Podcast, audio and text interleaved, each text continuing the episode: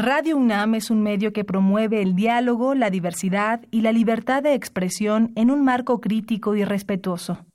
Los comentarios expresados a lo largo de su programación reflejan la opinión de quien los emite, mas no de la radiodifusora. Radio UNAM y la Facultad de Medicina presentan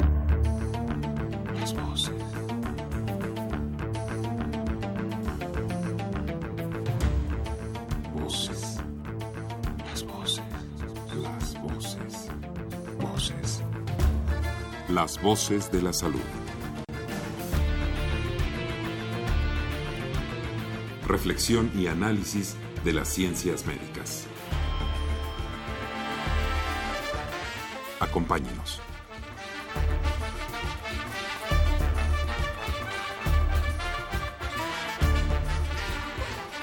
Muy buenas tardes, muy buenas tardes. Qué bueno que está con nosotros hoy en Las Voces de la Salud. Queridos radioescuchas, bienvenidos. Jenny, ¿cómo has estado? Jenny muy Banderas. Bien, muy bien, Alejandro. ¿Y tú? Bien, fíjate que eh, después de estas fechas que todavía se recuerdan, uno como que se quiere poner a dieta, después pretende hacer ejercicio y creo que es que me pasó por no hacer las cosas adecuadamente. No me digas, ¿qué te pasó? Pues me lastimé, me, me lesioné un tobillo y no sabes qué lata me ha dado y, y me pareció comentártelo, me pareció interesante comentarlo porque justamente el día de hoy vamos a tener temas muy importantes y relevantes que quizás sean de gran interés para nuestros estimados radioescuchas. El tema de hoy es prescripción de ejercicio, sí, escuchó, escuchó usted bien, prescripción de ejercicio, esteroides y anabólicos y fisioterapia deportiva. ¿Qué te parece? Pero no sabía ni por dónde empezar, siempre, qué es lo que debía de haber hecho. Claro, y luego recibes el consejo de alguien que te dice, no, mira, tómate esta pastillita que te puede ayudar y no sabes realmente, y eso es lo que menos debe uno hacer, tomar algún tipo de medicamento o sustancia sin una prescripción médica. Exactamente. Aprovechando este tema, vamos a presentar a nuestros invitados. Tenemos el gusto de presentar a la licenciada Andrea Hernández Sánchez. Ella es fisioterapeuta con especialidad en, la en ortopedia y deporte por la Universidad de Leida, España. Bienvenida, Andrea. Hola, mucho gusto, Jenny. También contamos con la presencia del doctor Julio Pasos Urrieta, quien es médico cirujano con una especialidad en medicina del deporte y actualmente trabaja en la CONADE. Nos acompaña también el licenciado Miguel Márquez Torices. Él es licenciado en fisioterapia por la VM y realizó una maestría en terapia manual ortopédica en la Universidad de Zaragoza, España. Actualmente es el fisioterapeuta del Club Pumas en la UNAM. Bienvenido, licenciado. Hola, muchas gracias. Sean los tres muy bienvenidos a el, su programa Voces de la Salud. Y les recordamos nuestros teléfonos, el 55 36 89 89 con dos líneas, 55 36 89 89 y el LADA sin costo 01800 505 26 88. Vamos a hacer una breve pausa y empezamos con este interesante tema.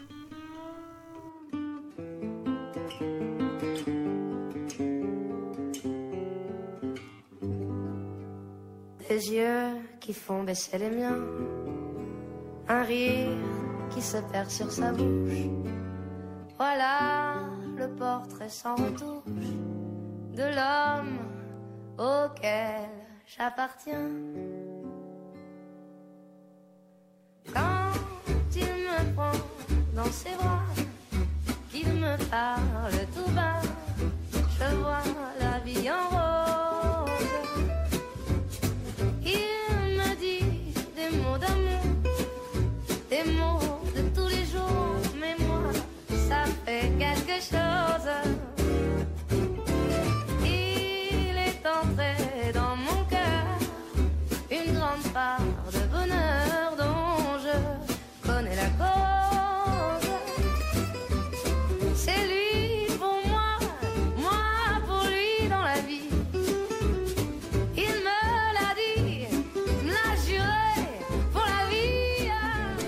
Continuamos con este programa Voces de la Salud y los temas muy interesantes que les acabamos de mencionar hace un momento. Quiero recordarles a todos nuestros radioescuchas que estamos transmitiendo en Facebook Live a través del Facebook oficial de la Facultad de Medicina. Muy bien, y vamos a empezar quizás por una, una pregunta que va a parecer una obviedad, pero quiero empezar desde el principio para que todos nuestros radioescuchas vayan entrando en tema y vayan entrando en calor. ¿Por qué es importante hacer ejercicio? ¿Quién, quién, quién dispara? A ver. Bueno, yo creo que el hacer actividad física y sobre todo ejercicio está demostrado que va a influir directamente con, con la calidad de vida, con una mayor vida, una longevidad mayor y sobre todo una mejor calidad de vida. Entonces el ejercicio como tal es una herramienta muy valiosa, un medicamento que se puede prescribir y dosificar adecuadamente para mejorar el estado eh, de salud de cualquier, de cualquier persona. Ahora bien, eh, doctor Pasos, ¿cómo se beneficia las personas, los pacientes con este ejercicio y qué tipo de padecimientos crónicos degenerativos eh, ataca precisamente el ejercicio? Bien, demostrado que, que, el hecho de hacer ejercicio hace que mejoren todos los sistemas y aparatos dentro del organismo, de tal manera que nosotros podemos hablar de un componente de muchos en el ejercicio que es el consumo de oxígeno o el VO2 max. Eso es una variable o un indicador fisiológico de, la condición física o de nuestro eh, estado de salud. Hay muchísimos estudios desde el Colegio Americano de Medicina del Deporte donde a mayor consumo de oxígeno, es decir, mejor condición física, mejor eh, calidad de vida y sobre todo eh, menos riesgo de morirse antes por un evento cardiovascular. Eso ya está demostrado, de tal manera que entonces el ejercicio como tal, sobre todo aeróbico, es decir, que mejore nuestra capacidad aeróbica, nuestra, nuestro consumo de oxígeno durante el ejercicio, va a hacer que tengamos el menor riesgo de morirnos por un evento cardiovascular. Ahora, en otras patologías, por ejemplo, artritis, eh, osteoartrosis o enfermedades como la hipertensión arterial, la misma obesidad, todos se van a... Muy bien, sí, Andrea. Bueno, pues no solamente ah, cabe recalcar que el ejercicio es importante para personas que ya padecen una enfermedad, de hecho, lo más ah, recomendable es que las personas puedan realizar actividad física desde antes de estar enfermos. Esto como medida de prevención, que también es una parte que la terapia física evalúa. evalúa. Y bueno, principalmente es importante que se tome en cuenta estos puntos porque la prevención es un, un punto muy importante dentro de la vida de cualquier ser humano si uno previene, como por ejemplo, no sé, ahorras para unas vacaciones, ¿no? Guardas dinero, esto va a hacer que disfrutes más tus vacaciones. Es lo mismo dentro de la terapia física y dentro del ejercicio. Si tú previenes y empiezas a realizar activa, actividad física diaria, por ejemplo, no sé, los niños a una edad temprana, no sé, natación, una caminata de 10 minutos, 20 minutos, mm, no sé, cualquier actividad que sea de su preferencia esto ocasionará que a la medida del tiempo vas a tener una mejor calidad de vida y pues como mencionaba el doctor Pasos, una mucho mejor ah, probabilidad de longevidad y de calidad. Eso es muy cierto. Además, se ha puesto muy de moda esto de hacer prevención. Cada vez los jóvenes quieren hacer más ejercicio, se meten al gimnasio. También está muy de moda, pues, tener un cuerpo tonificado, una buena figura. Dentro de esta moda de hacer ejercicio, de meterte a los gimnasios, se escucha mucho el ingerir cierto medicamento o cierta sustancia y una de ellas que se ha oído frecuentemente es el uso de esteroides. ¿Nos podrían ampliar este panorama? ¿Qué son los esteroides?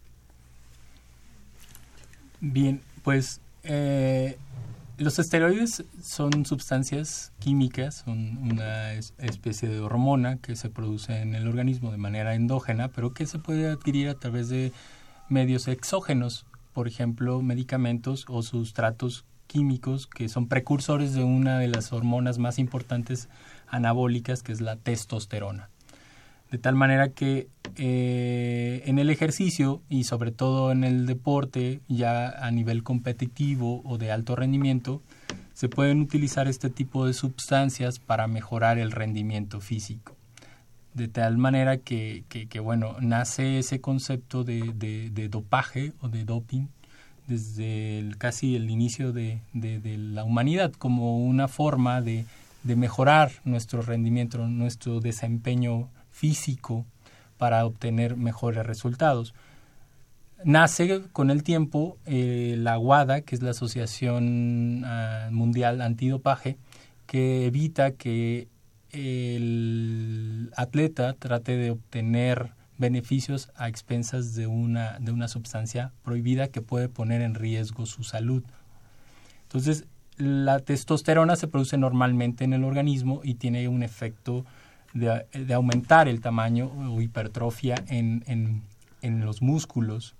Y en el afán de observar un aumento excesivo de esa masa muscular, pues la gente que hace alterofilia o hace físico-culturismo trata de utilizar esa sustancia para mejorar o aumentar el tamaño, pero tiene efectos secundarios. Y eso es lo que, lo que como médicos, como gente que está a cargo de salud, pues tiene que informarles que tienen efectos secundarios muchísimos, ¿no? A nivel de riñones, hígado, corazón, con efectos indeseables muy, muy severos, ¿no? Creo que vale la pena ser muy puntuales aquí porque sí es sí está notado que los esteroides sí nos van a ayudar tal vez a tener un mejor rendimiento a nivel deportivo, pero me gustaría que profundizáramos un poco más en estos efectos. esteroides sin una prescripción, sin un control médico. ¿Qué podría pasar? Pues final, eh, al, estar ingiriendo eh, estas sustancias, ya sea a, través de, de, medicamentos o precursores sintéticos de la testosterona, lo que hacen es que el organismo produce normalmente testosterona, la deja de producir.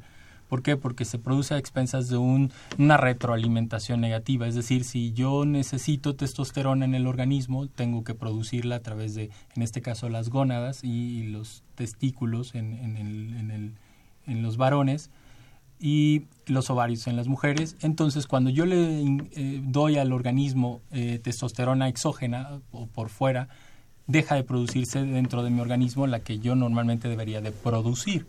De tal manera que hay, hipotrofia o disminución del tamaño de los testículos, por lo mismo hay ginecomastia, es decir, aumento del tamaño en, la, en las mamas por, por, por cambios hormonales a ese exceso de testosterona, además de muchos daños a nivel del corazón por aumento del tamaño, a nivel del hígado por, por el metabolismo y entonces sobre todo también otro tipo de lesiones como rupturas musculares y tendinosas. Es muy simple. Cuando un atleta le lleva al menos dos años o tres años de aumentar la masa muscular, los tendones, que son el tejido que hace que el músculo se una al hueso, también crece y crece de manera armónica con respecto al tamaño de ese músculo. Pero eso le lleva tiempo al organismo, no es de un día para otro. Entonces lo que hacen los esteroides es que aceleran esos procesos de tal manera que un músculo que debería haberse desarrollado junto con su tendón en dos años, lo hacen en dos o tres meses. El músculo crece demasiado, pero el tendón no. Entonces el riesgo de un esfuerzo muy intenso o fuerte hace que ese músculo tan grande pueda arrancar, romper o desgarrar ese tejido, en este caso tendinoso. No alcanza, no hay ese fenómeno de adaptación. Eso es otro de los riesgos que vemos muy, frecuentemente en atletas que están consumiendo este tipo de, productos. Les vamos a reiterar nuestros números telefónicos. Si usted tiene alguna pregunta, alguna duda, algún comentario que quiera hacernos sobre los temas, nuestros teléfonos son el 55 36 89 89, repito, 55 36 89 89 y el LADA sin costo 01 800 505 26 88. Ahora bien, Miguel, Andrea, Julio, ¿por qué, ¿por qué usamos o por qué un atleta va a tener que usar? ¿Quién lo va a prescribir? ¿Quién, quién le dice usa este, este tipo de sustancia porque te va a beneficiar? ¿Hasta dónde debe beneficiarse? ¿Cualquier persona lo puede usar o solo un atleta? Cualquiera. Adelante. Bueno, es muy común que igual en los gimnasios veamos que se administran sustancias que digamos que son prohibidas, pero bueno, esto es un tema muy delicado ya que por lo que mencionó el doctor, este al, al inicio sí va a llevar un aumento del rendimiento, del crecimiento de la masa muscular, de varias cuestiones, pero a la larga sí va a ser un algo en contra de la salud.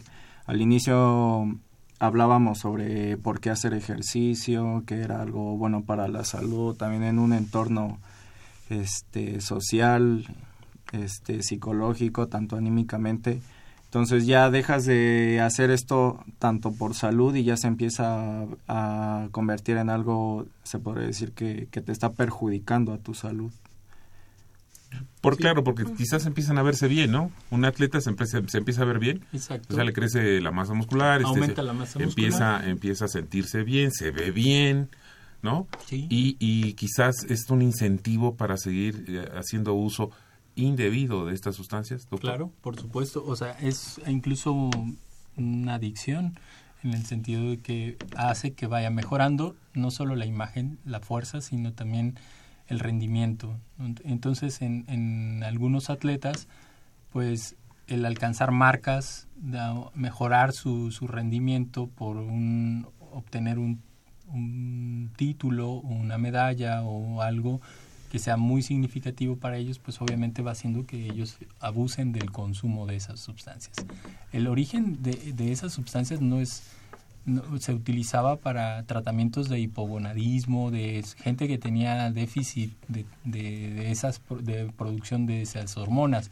Pero con el tiempo, bueno, se empezó a utilizar en, el ámbito deportivo y- y el abuso de esas sustancias es lo que genera el problema. Como mencionaba hace, hace rato, se utilizan también los esteroides para ciertas enfermedades. A todos nuestros radioescuchas probablemente algunos tengan artritis reumatoide, algún tipo de enfermedad inflamatoria o infecciosa en la cual su médico les prescribió esteroides. En este momento nos estamos enfocando a deporte. No queremos decir que los esteroides en todas las situaciones son Claro. malos.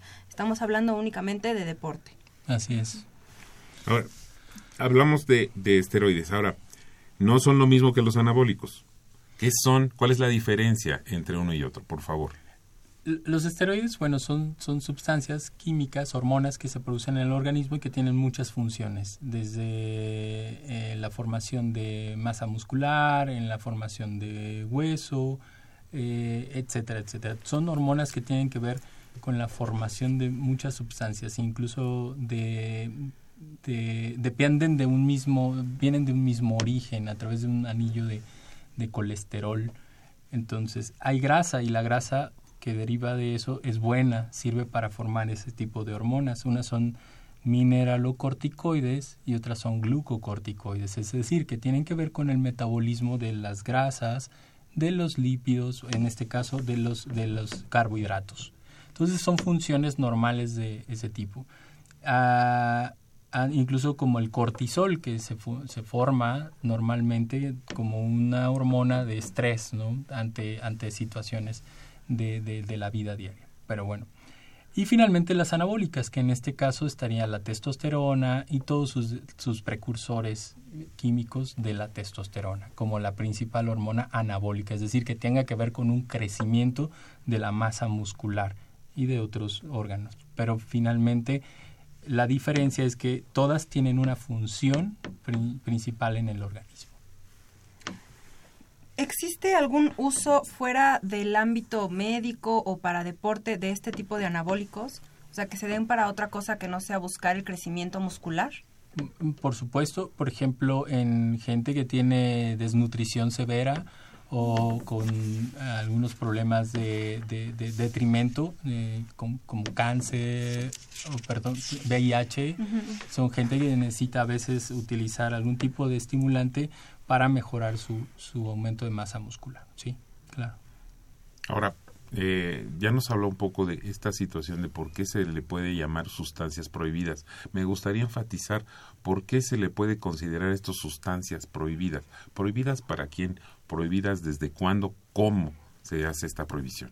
Eh, eso nace con la, con la con la Agencia Mundial Antidopaje, cuando se empezó a ver que, que empezaban a utilizar demasiado tipo de sustancias de este tipo para mejorar el rendimiento deportivo. Eso nace ahí como una forma de controlar eh, eh, el uso de sustancias indebidas para mejorar el rendimiento que eh, ponen en riesgo la vida de un atleta. ¿Por qué empezaron a ver que se empezaban a morir? Habían atletas que se morían porque consumían anfetaminas, eh, anabólicos y abusaban del consumo de ese tipo de, de, de, estimulantes con tal de mejorar el rendimiento sin importar o poner en riesgo su vida. ¿Existe algún deporte en donde no sean prohibidas esas sustancias? Eh, hay un listado por parte de esta asociación que el doctor menciona, en el cual se enlista por deporte el tipo de sustancias prohibidas y no prohibidas. Y bueno, esto es de manera particular, ah, como mm, y también se modifica de acuerdo a la temporada deportiva. Por ejemplo, si está en una gran competencia en entrenamiento general, inclusive hay ah, sustancias que se permiten por temporadas y sustancias que no se permiten. Muy bien, creo que vamos muy bien hasta aquí. Les recordamos a nuestros radioescuchas que pueden transmitirnos sus preguntas, sus dudas o comentarios a través de nuestros teléfonos en cabina, que son el 55 36 89 89. Les repito, 55 36 89 89 y una alada sin costo 01 800 50 52 688. Llámenos, queremos saber qué piensan del tema, qué les gustaría saber más sobre este tema. Muy bien. En cuanto a la experiencia que tiene, por, por ejemplo, en el Club Pumas, que es un club, bueno, pues este, que todos queremos al club, yo en lo particular me declaro absolutamente Puma. Eh, ¿cómo, ¿Cómo es su experiencia que ha visto, eh, en esta, en esta, con este tema tan relevante? ¿Cómo, ¿Qué podría ah, explicarnos qué sucede en él? Bueno, es muy importante pues primero conocer los efectos que tiene un todo, todas estas sustancias y no solo conocerlo, sino dárselo, dárselo a entender a todos los, los jugadores. Em, yo creo que la ignorancia es aquí el peor enemigo que tenemos, ¿no? De no saber qué es lo que van a consumir, que al final fuera a lo mejor y su algún familiar les recomienda una sustancia o algo. Entonces, desde muy chicos, las categorías más chicas reciben siempre que inicia el torneo ciertas pláticas de salud, de higiene y sobre todo de dopaje, para que ellos sepan que mm, a lo mejor y sí les va a tener algún efecto en su rendimiento, pero que a la larga sí les puede llegar a causar otros problemas pero no solo a su salud, sino que también a nosotros como institución, el médico que esté asignado a esa categoría y si llega a ser positivo a dopaje va a tener ciertas consecuencias, tanto puede perder su cédula o una multa económica y otras cosas así.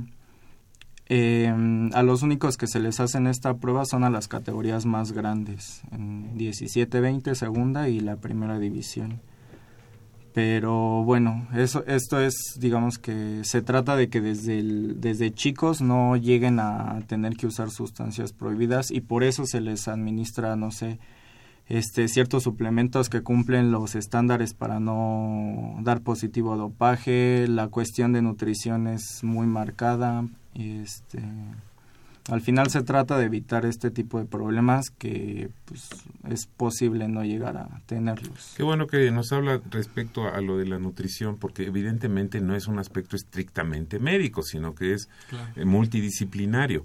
Efectivamente, un, deportista pues, tiene que hacer un ejercicio riguroso y muy bien controlado, pero además tiene que tener la ingesta de sus alimentos tiene que también tener una, un control y una prescripción específica, ¿no? Me imagino que con nutriólogos, incluso con psicólogos.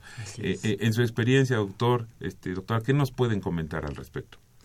Pues eh, en, en, la CONADE, ahí con todos los atletas que, que están internos y, la, y los que de selección mayor que entrenan todos los días, tienen un equipo multidisciplinario.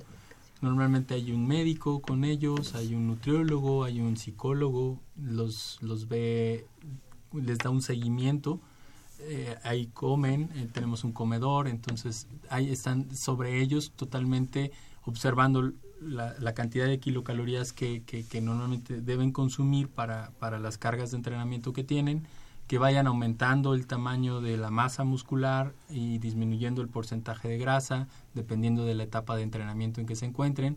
No es lo mismo uno de alterofilia que uno de nado sincronizado o una chica de gimnasia, etcétera. Entonces todos esos deportes, cada uno tiene sus especiales indicaciones y para eso nosotros como médicos pues hacemos siempre como una serie de, evaluación inicial con una prueba de esfuerzo, con, con alguna antropometría, eh, es decir, que, que tengamos un, un, un punto de partida para después poder ir viendo cómo van mejorando con el tiempo, ¿no? Sí, Andrea. Pues solamente era mencionar lo que el doctor ya estaba mencionando con relación a la evaluación, porque no solamente es importante realizar eh, la, el tratamiento o el seguimiento de estos atletas, sino también realizar una evaluación constante. Y esta evaluación, pues como mencionó el doctor, hay laboratorios que se encargan de realizar este tipo de evaluaciones, como la que cuenta el CONADE y del cual el doctor se encuentra como jefe del departamento. Aprovechando esto que mencionan de las evaluaciones, me gustaría saber, a lo mejor esto va un poco más enfocado al licenciado Miguel, ¿qué pasa cuando a un deportista que pertenece a un club, que tiene que pasar por estas pruebas que son obligatorias para todos, sale con la prueba alterada, sale con dopaje? ¿Qué se hace con ese deportista? Y mi otra pregunta es, ¿existe algo como terapia de rehabilitación para ellos, desintoxicación? ¿Qué, qué procede en este caso? Bueno, sí, antes de contestar tu pregunta, antes hablábamos de que a lo mejor y ciertas sustancias son utilizadas para otros fines. Ajá. Entonces hay ciertas patologías donde sí se puede administrar una sustancia que ante la WADA da positivo.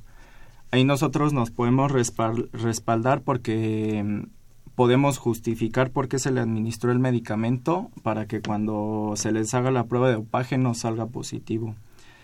Entonces, se podría decir que está evi- se evita, ¿no? Pero pues ya digamos que da positivo y pues ahí se tiene que hacer toda una evaluación de las de las autoridades que controlan todo esto. Y bueno, para sacar las sustancias del cuerpo, el doctor yo creo nos puede dar una mejor.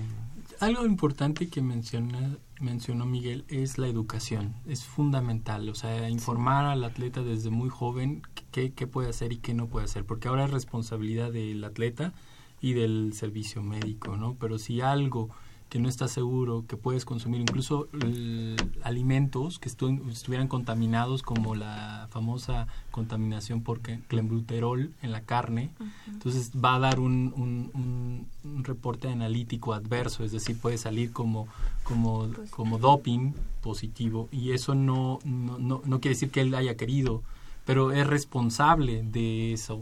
Entonces, una vez que sale, dependiendo de la sustancia a la que fue, fue eh, encontrada en su sangre o en la orina, pues entonces habría que ver cuál fue la- las causas o la razón por esa, qué tipo de sustancia. Hay, hay una lista enorme de sustancias y algunas son menos graves que otras, ¿no? Entonces, a lo mejor fue un antiinflamatorio de tipo esteroideo, no sé, dexametasona, betametasona, porque el médico consideró que había que ponerla por una infección, por un proceso inflamatorio agudo, etcétera, y entonces lo tiene que reportar nada más, porque no lo hizo con fines de mejorar el rendimiento o de ayudarlo para, para obtener un resultado mejor, sino para mejorar su estado de salud como un tratamiento médico normal, pero si está justificado. Pasa lo mismo con los, los atletas asmáticos que usan eh. Ventolin, salbutamol, que también tiene efectos anabólicos. Entonces, si uno reporta que es asmático y que va a estar usando ese tipo de inhalaciones con, con ese medicamento, se reporta, se, se manda un aviso y ya se tiene el antecedente o el reporte. Si a pesar de eso, bueno, da, da un analítico adverso, es decir, un resultado de positivo de dopaje, bueno, las sustancias tendrían que llevar un tiempo de, de- hay suspensiones temporales del atleta. Entonces, pasado ese, esa suspensión temporal, tanto del cuerpo médico que estaba involucrado como del atleta, se vuelve a reincorporar dependiendo de la, del grado de sanción que haya tenido, ¿no? Pero puede desde seis meses, un año o hasta más cuatro años, un ciclo olímpico. Adelante, Miguel, por favor. Este, y bueno, al final sí ha funcionado mucho para nosotros la parte preventiva de educar a los jóvenes y en todo el tiempo que he estado en el club solo a una persona ha sido cesada por por dar positivo a dopaje y bueno, la consecuencia fue que estuvo un año parado, pero bueno, él se podría decir que recibió toda la información que nosotros les dimos, pero él no le importó y pues lo hizo pues, saltándose toda la, la parte de la institución. Entonces, pues la verdad es que yo creo que es lo mejor dar la educación desde muy chicos para que no tengan que llegar a, a otras consecuencias. Y es justamente uno de los fundamentos de este programa es informar, difundir, educar a nuestra población en general de todos los temas médicos. Hoy este tema que es tan relevante y tan importante. Y justamente vamos a hacer ahora una pausa antes de entrar a nuestro siguiente tema que es la fisioterapia deportiva. Vamos a entrar ya con este tema. Vamos a hacer una pausa y les recuerdo los teléfonos que son el 55 36 89 89 tiene usted alguna pregunta alguna duda quiere hacernos algún comentario por favor no duden en hacerlo. 55 36 89 89 y el Sin costo 01800 505 2688. Regresamos.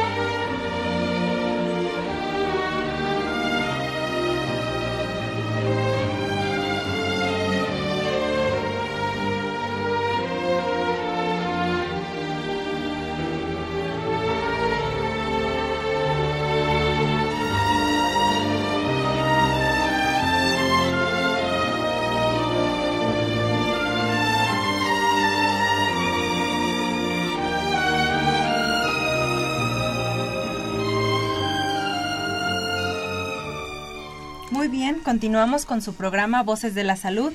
Vamos a seguir con nuestro tema. El tema de ahora es fisioterapia deportiva. Y bien, ¿en qué consiste? ¿Qué es la fisioterapia deportiva? ¿Quién, quién se anima a contestarnos, a platicarnos? Adelante, Miguel, por bueno, pues eh, para empezar, la fisioterapia abarca muchas cosas que necesitaríamos otro programa para hablar de eso. Pero ya enfocados a la fisioterapia. este. ya enfocados a la fisioterapia deportiva, este, nosotros en una persona normal llevas un tiempo de evolución diferente a un deportista. Y eso es lo más difícil que tenemos que hacer porque estás en una línea muy delgada en donde tomas una decisión muy responsable y las cosas van bien y puedes tener al jugador antes del tiempo que se espera en una persona normal pero si no lo tomas responsablemente puedes causar todo lo contrario, saltarte ciertos procesos naturales que te van a hacer que o se lastime más, que no que la lesión sea otra diferente y te tarde más tiempo. Entonces se enfoca en eso. Primero, en tratar de que todos los procesos normales se aceleren de una manera responsable acelerar todos los procesos eh, de rehabilitación para que un jugador esté, esté antes, esté, esté siempre a su mayor rendimiento y ahora en estos últimos años se ha hecho mucho la parte preventiva, prevenir una lesión. no es lo mismo que tú enfoques todos tus recursos, todo tu tiempo, todo tu personal en estar rehabilitando ya cuando se lastimaron, a que con cosas muy sencillas tú empieces a hacer cosas que tanto le van a ayudar al, al jugador como a todo el club, a nosotros como área médica. Entonces, no se trata de lamentar, ¿no? sino de prevenir. Qué, qué bien que mencionas esto eh, y me gustaría ser un poquito más puntual. ¿A, a qué nos referimos cuando estamos hablando de una persona normal a un atleta ya de alto rendimiento, verdad? ¿Cuál, ¿Cuál es la diferencia? Como decías, hay una línea muy delgada, porque hay una persona como yo, como cualquier otro joven que hace, bueno, yo no, no soy tan joven, pero quiero decir una persona que no es un atleta, que no es una persona de alto rendimiento, pero que le gusta hacer ejercicio, a alguien que hace tantas horas al día, que tiene que empezar a determinada, que tiene que de- de tomar sus alimentos a una hora específica. ¿Cuáles serían las grandes diferencias para ser muy claros a nuestro auditorio? Bueno, pues, o sea, es un, son muchas cosas, ¿no? Pero para empezar, un deportista de, alto- de alto rendimiento, pues es alguien que ya solo se dedica a eso, no tiene ni otro trabajo, ni... Su trabajo es ese. Su trabajo y de lo que él recibe ingresos es del deporte. Ajá, y entonces por lo mismo tiene que estar todo muy, este, se puede, se puede decir, este, controlado, ¿no? Tanto lo que mencionaba, su nutrición, su entrenamiento, su parte de recuperación.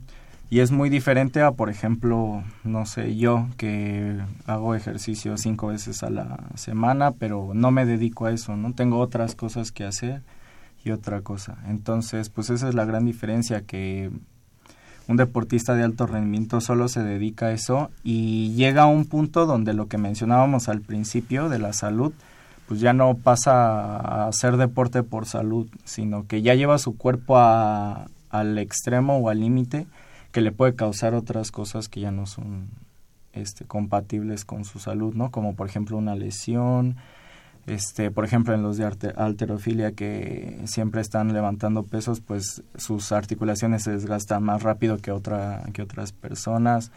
Por ejemplo, el tiempo estimado de vida de un futbolista es hasta los 32 años, entonces, pues es una vida se puede decir que laboral muy corta, donde si no lo haces en 10 años, pues ya no lograste nada. Entonces, pues eso es como ciertas cosas que sí marcan una diferencia entre un deportista amateur a un deportista de alto rendimiento. Gracias, Miguel. Sí, Andrea. Además, cabe considerar que los tiempos son distintos con relación a un paciente normal o un paciente deportista. ¿Por qué? Porque ellos tienen tiempos competitivos. Normalmente ellos manejan microciclos y macrociclos, que es como el tiempo determinado que se les da como de entrenamiento y con relación a su periodo competitivo. Normalmente cuando un paciente en competencia se lesiona, pues tienes que tratarlo totalmente distinto. ¿Por qué? Porque el tiempo es corto y él tiene que rendir porque como menciona mi compañero, pues realmente tiene que tiene que hacerlo porque es su trabajo. Entonces, nosotros como terapeutas físicos les damos todas las herramientas posibles como para que él pueda llegar a, dar el plus, ¿no? O por lo menos como normalmente lo da dentro de su forma física, ¿no? Normal, su forma deportiva. Entonces, yo creo que considero que es por esto que la rehabilitación deportiva es totalmente independiente a todas las áreas de la fisioterapia que, que rodean más al, al aspecto clínico, ¿no? Este es un poco más el aspecto clínico adaptado un poco más a las ramas que son totalmente deporte, ¿no? Para recapitular, podríamos decir que entonces la fisioterapia deportiva únicamente está dirigida a deportistas de alto rendimiento o también cualquier persona o qué tipo de personas son las que se enfocan hacia fisioterapia deportiva. Ok. Pues. La fisioterapia deportiva se enfoca a todos aquellos que realizan un deporte, sean principiantes, sean tienen dos semanas que empezaron y se lesionaron. Ok, creo que entra dentro de lo que hace la fisioterapia deportiva. Inclusive actividades de recreación que muchas veces no consideran dentro del ámbito deportivo, por ejemplo, baile. Yo he visto, he tenido experiencia con muchos bailarines de academias básicas y de academias profesionales que también entran en- desde el área deportiva. Claro. A mí me gustaría recalcar el concepto de actividad física como tal. a diferencia de la actividad deportiva. Una actividad física, pues obviamente nada más es algún movimiento em, mm, que implique músculos eh, como caminar, como hacer las labores de la casa. Pero ya una actividad deportiva implica un plan, plan de entrenamiento. Y en ese ámbito deportivo puede ser deporte por salud y como menciona el, el Colegio Americano de Medicina del Deporte, para que una persona deje de ser sedentaria o tenga un nivel de actividad física sana, tendría que hacer al menos 150 minutos a la semana, eso dividido al menos en cinco sesiones de 30 minutos a una intensidad moderada. Es decir, eh, si hicimos una prueba de esfuerzo, tenemos alguna forma de medir esa intensidad al 60% del consumo máximo de oxígeno del que hablábamos antes.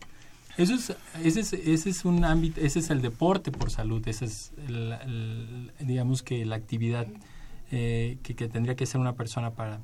El alto rendimiento no tiene nada de saludable muchas veces, al contrario, es, es un atleta que está entrenando en doble o triple sesión, 8, 10, 12 horas en el día, que está dedicada a, eso exclusivamente y que que, pone en riesgo su salud. Hay una, insisto, una línea muy, muy delicada, muy delgada entre lo saludable y lo patológico. Y ahí, es, ahí estaría el alto rendimiento. Entonces, con mayor razón, el cuerpo médico, el fisioterapeuta, todos están enfocados en que en estar midiendo qué tanto se adapta a las cargas de entrenamiento y qué tanto puedes eh, descansarlo. ¿Por qué? Porque los tiempos cada vez son más, más cortos.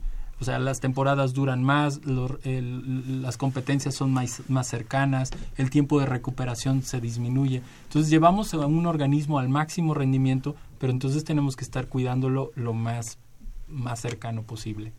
Eh, me gustó mucho, antes de iniciar el programa, algo que estaba mencionando, doctor, sobre eh, un tipo de prevención específica.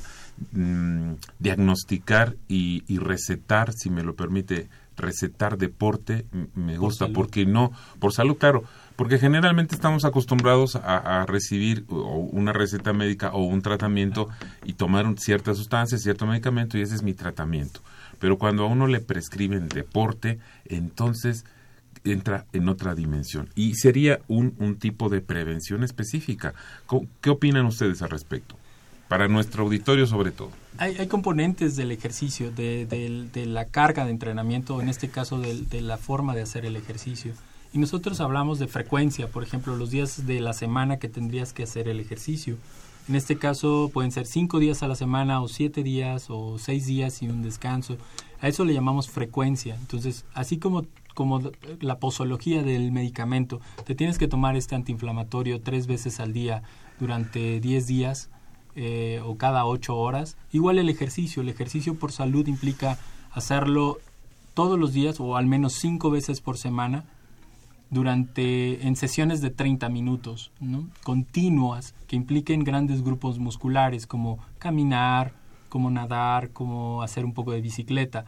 Es decir, que muevas de manera continua que 30 minutos la sesión principal eh, eh, como caminatas. Entonces, eso, eso sería, y por último, ¿a qué intensidad? Aquí es muy importante, a veces no podemos medir más que con un pulsómetro la frecuencia cardíaca y determinar a qué frecuencia cardíaca tendrías que caminar durante esos 30 minutos. ¿Para qué? Para que sea un efecto benéfico en tu organismo, que no se exceda, pero que tampoco se quede por debajo de lo esperado. Entonces, ese, ese, en ese rango es muy individualizado el, el, ejercicio. No es lo mismo para una persona que tiene 45 años que para una que tiene 15 o para una que tiene 60, 80 años, ¿no? Entonces, individualizar el ejercicio, prescribirlo adecuadamente implica eso, frecuencia, la duración y la intensidad del ejercicio. ¿ok? Y el tipo de ejercicio. Entonces, eso es de lo que habla el FIT de, del Colegio Americano de Medicina del Deporte. Nosotros en el deporte tenemos esos más otros componentes como son la densidad, que implica las, el reposo entre cargas de entrenamiento. Entonces, frecuencia, duración, intensidad eh, e, y densidad. Nos están llegando muchas preguntas, afortunadamente, que vamos a, a tratar de darle salida.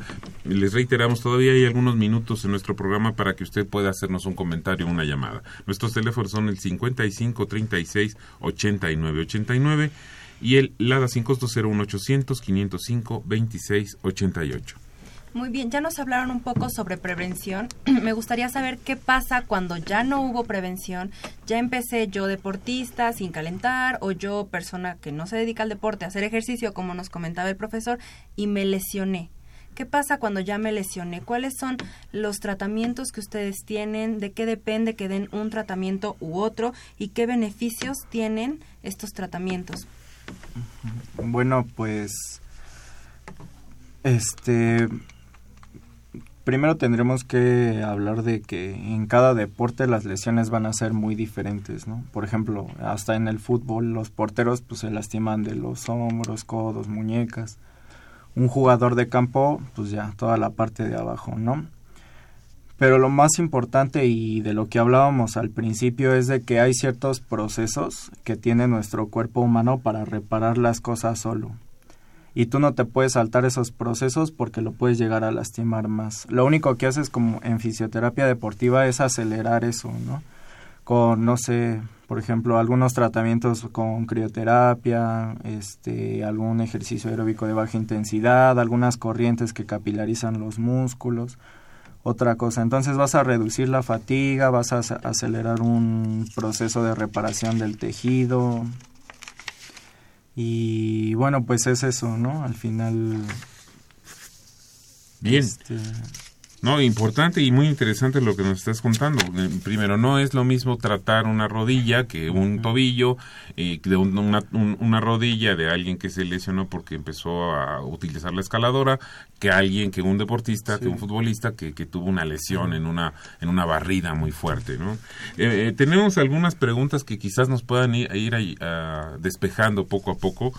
Mire, dice el señor José Galicia, pregunta, ¿qué alimentos le pueden ayudar para aumentar mi masa muscular? ¿Y qué ejercicio hay para aplanar el vientre? Así es su pregunta. A ver, ¿nos pueden ayudar a orientarlo, por, por favor? Ah, pues uh, podría implementar su dieta. Yo le recomiendo que vaya con un nutriólogo porque en realidad nosotros, nuestras áreas se enfocan un poco más hacia los aspectos deportivos del el ejercicio. Sin embargo, hay nutriólogos que abarcan el aspecto deportivo también y yo le sugeriría asistiera con uno. Además, también con relación al ejercicio para planear el vientre, pues ah, podría trabajar diversos ejercicios que fácilmente podría encontrar en internet. sí, que sobre pues, todo trabaja un poco planchas. Un, un consejo, este... pues principalmente o sea, él dice aplanar el vientre, pero pues al final eso es grasa, ¿no? Entonces, si hace un ejercicio aeróbico prescrito por un médico, pues al final va a disminuir toda esa grasa y pues va a tener un vientre plano. Y una mejor alimentación. que él quiere. Claro. El señor Carlos Huerta nos pregunta si existe alguna forma natural, ya sea alimentos o alguna otro tipo de sustancia, que se pueda consumir para tener los beneficios del consumo de esteroides o anabólicos sin que sean como tal este tipo de sustancias. O sea, de forma natural. Ajá, de forma natural. Pues todas las grasas normalmente que son que tienen que ver con la formación de, esteroides y grasas que tienen que ver como son las oleoginosas ayudan de alguna forma todo en medida es igual que el ejercicio pero entonces todas las oleoginosas como son el aguacate el aceite de olivo y todo este tipo de sustancias las semillas almendras, nueces y todo ese tipo de sustancias ayudan en la, formación de, colesterol. En este caso no es bueno ni malo, simplemente son anillos de colesterol que van a dar a la formación de, hormonas. ¿Y qué pasa con, con, muchos atletas que incluso sus porcentajes de grasa son mínimos, apenas compatibles con la vida? No empiezan a tener, sobre todo las mujeres, problemas de amenorrea, de cambios menstruales. ¿Por qué? Porque no tienen la suficiente grasa para producir la, los estrógenos, que son las sustancias eh, o las hormonas encargadas de esos ciclos menstruales. El señor Fernando Almanza pregunta, ¿cuándo puede considerarse que hay un exceso de consumo de esteroides? ¿Y qué efectos pueden tener después de los 65 años?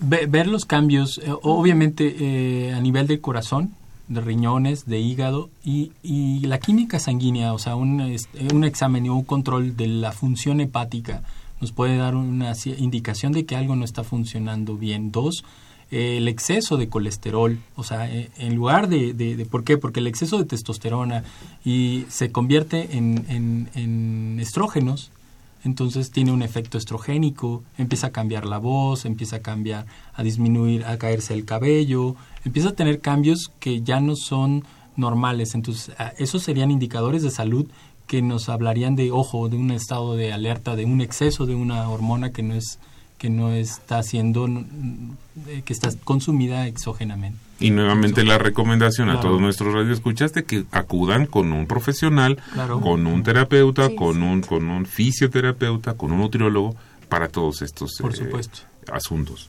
También el arquitecto Fernando Almanza dice, felicitaciones al programa y ¿qué nos pueden hablar acerca de la vigorexia y qué relación tiene la depresión con la falta de ejercicio?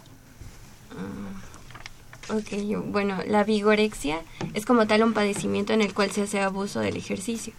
Normalmente, como el doctor mencionaba, eh, ya está delimitado y si tiene que acudir con un profesional, para que se le pueda dar una carga de trabajo normal con relación a lo que mencionaba el doctor. Intensidad, duración y la carga.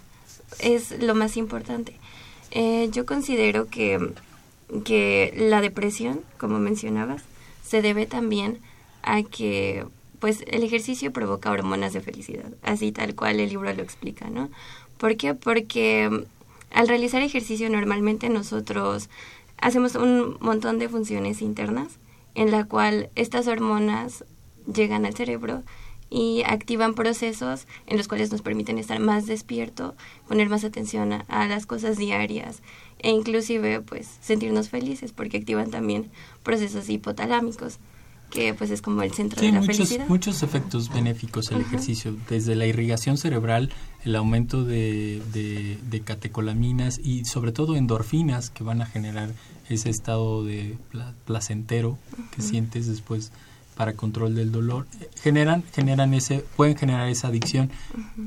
Mm, a, ese exceso de ejercicio y también contribuir a la, a la vigorexia. Pero entonces ahí también hay aspectos psicológicos y otros que tendrían que, que, modificar en la conducta de cada persona para no llegar a ese extremo, ¿no? Como decía mi abuelita, en el ejercicio es igual, ni tanto que queme al santo, ni tanto que no le alumbre. Pero siempre hay que rezarle. Es, es decir, siempre hay que hacer ejercicio. Totalmente, exacto. ¿verdad? No, no, no. Bien, tenemos cinco minutos ya, eh, nos restan cinco minutos para el programa. Ojalá que podamos sacar al aire todas las preguntas de nuestro auditorio. Licenciado Avilés, ¿qué ejercicio físico será apropiado para evitar lesiones o cualquier otra complicación? Parece muy generalizada, pero quizás es una orientación la que está solicitando, licenciado Avilés. Mm, bueno, pues es que la verdad, o sea, piden algo como muy general, pero sí tiene que ser muy específico. O sea, yo no, no sé el señor que haya hecho en toda su vida o si de plano nunca ha hecho ejercicio, pero bueno, hay ciertos, cierta, ciertos tipos de actividad como la natación, la bicicleta, que son de bajo impacto para las rodillas, para todas las articulaciones, pero pues sí tendría que el, pues ir con un profesional para que le para que le prescriba bien el ejercicio.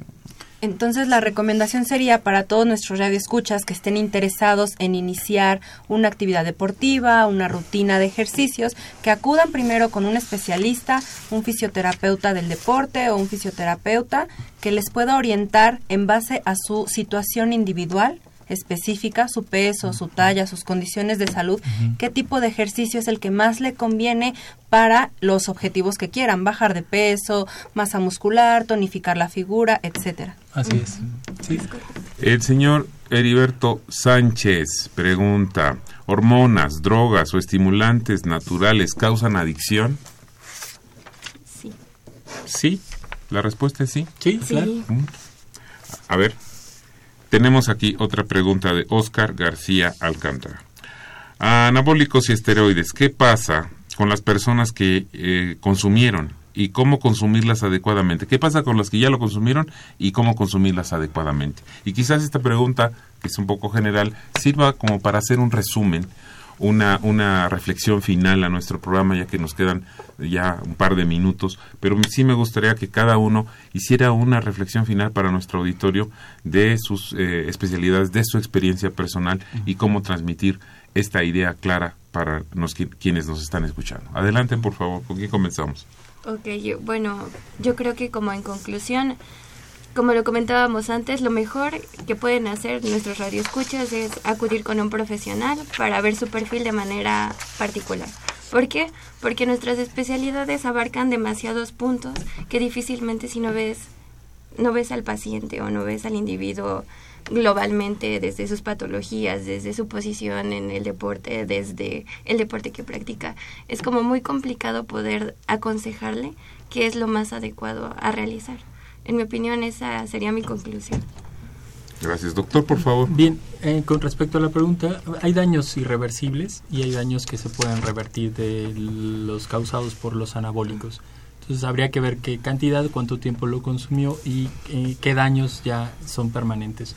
Y como conclusión, bueno, bueno, siempre, siempre la educación es muy importante, la información, acudir con un profesional y, y, empezar a hacer algún tipo de actividad, actividad deportiva es muy importante para todo, para todo. tiene es, es, el mejor medicamento que existe. Yo lo veo así. Sin efectos secundarios, siempre y cuando se haga de manera adecuada. Adecuada. Muy bien, licenciada Miguel. Y bueno, yo lo que quiero complementar a mis compañeros es que no es necesario que utilicen estas sustancias, porque al final se puede lograr de una manera más natural y más sana, sin tantas consecuencias. O sea, toda la gente que vemos en la televisión, a los atletas, pues han llevado un proceso sin este tipo de sustancias y por eso están ahí. Entonces, pues para mí es importante mencionar que pues, hay formas de lograrlo y sin tener consecuencias negativas. Pues muchísimas gracias. Quiero agradecer puntualmente a Andrea Hernández, a la doctora Andrea Hernández, al doctor Julio Pasos Rita y al licenciado Miguel Márquez su participación esta tarde con nosotros. Esta fue una coproducción de la Facultad de Medicina y Radio UNAM, a nombre del doctor Germán Fajardo Dolci, director de la Facultad de Medicina, y de la doctora Irene Durante Montiel, secretaria general, así como de la licenciada Karen Corona coordinadora de comunicación social y digital. Nos despedimos en la producción Erika Alamilla. En la conducción, doctora Jenny Banderas, el profesor Alejandro Godoy, en los controles, Socorro Montes, a los teléfonos, Iván Fernández y transmitiendo en Facebook Live, Carla Ramírez. Muchas gracias por acompañarnos, que tengan una excelente tarde.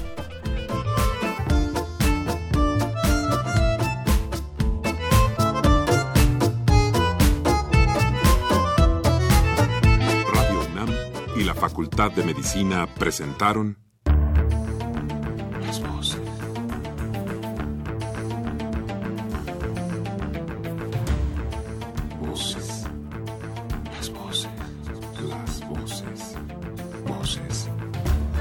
Las voces de la salud.